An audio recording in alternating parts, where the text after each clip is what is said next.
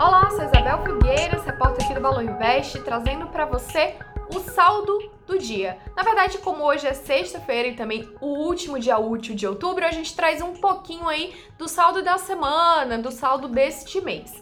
E realmente o Ibovespa, no mês que todo mundo achava que ele ia decolar, agora em outubro, começou bem, voltou aos 101 mil pontos, e ele realmente terminou no vermelho, não teve como. Essa semana última agora foi muito difícil. Na segunda-feira caiu, na terça caiu, na quarta também, quinta teve um pouquinho de alívio ontem, né? E hoje voltou a cair, caiu forte, 2,72%.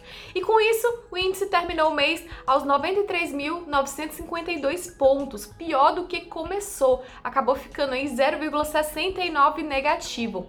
Então, a última vez que ele tinha ficado com pontuação tão baixa tinha sido lá no final de setembro. Voltou aí duas casas, sei lá, três casas, realmente teve uma regressão.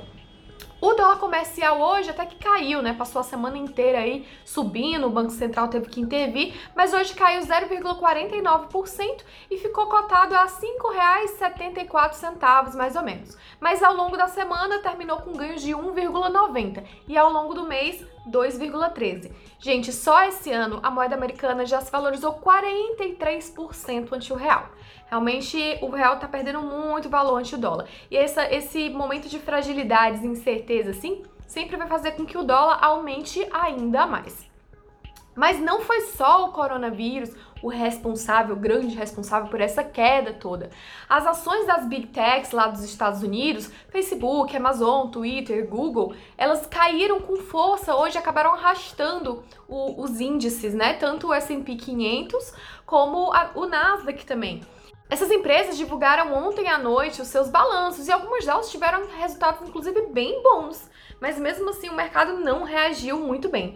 Vou dar um exemplo: a Amazon ficou com resultado três vezes melhor do que ele teve no mesmo período do ano passado. Mesmo assim, as ações do Amazon caíram 5,4% hoje lá na Nasdaq. E por que, que isso aconteceu? Bom, as explicações dos analistas é que o terceiro trimestre já passou e o que importa agora é o quarto trimestre. E as previsões do Amazon foram um tanto conservadoras, decepcionantes aí para essas pessoas que estavam esperando que essa empresa gerasse mais e mais lucro. Se estava ruim para quem foi bem, imagina para quem foi mal. No caso do Twitter, o Twitter teve um resultado 22% abaixo do que foi visto nesse período do ano passado. Com isso, as ações do Twitter amargaram queda de 20% hoje lá na Nasdaq. E aqui no Brasil, a queda das ações das Big Techs se refletiu exatamente naquelas empresas que distribuem seus produtos, que são as empresas de comércio eletrônico. Até a queridinha aí do ano, a Magazine Luiza, ficou negativa hoje, mas quem liderou mesmo a queda foi a B2W, que caiu quase 9% só hoje. Via Varejo de Lojas Americanas caíram quase 6% cada. Então foi um dia de queda geral mesmo. Das 77 ações do Bovespa, só 3 ficaram no azul hoje. Enquanto tem gente que tá lamentando essa queda toda, que perdeu essa semana, que perdeu este mês, tem gente também que tá com os olhinhos brilhando aí, vendo oportunidades de comprar ativos mais baratos, né? Mais em conta nesse momento de baixa. A gente só alerta que vocês tenham muita cautela, realmente o momento é de incertezas, a gente tem eleições americanas aí na terça-feira chegando.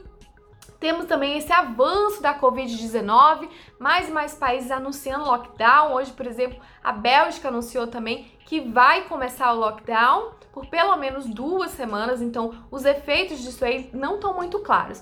Então, o importante é que você respeite a sua tolerância ao risco, né? Não se aventure se você não tiver o espírito para se aventurar, porque realmente é um momento de volatilidade, de incertezas e as bolsas ninguém sabe se vão continuar caindo, se vão subir de uma hora para outra, então fica realmente difícil de prever. Vai do teu coração no teu risco. E fica sempre, claro, ligado no noticiário, bem informado. A gente está por aqui de volta na terça-feira e a gente se fala. Tchau, tchau.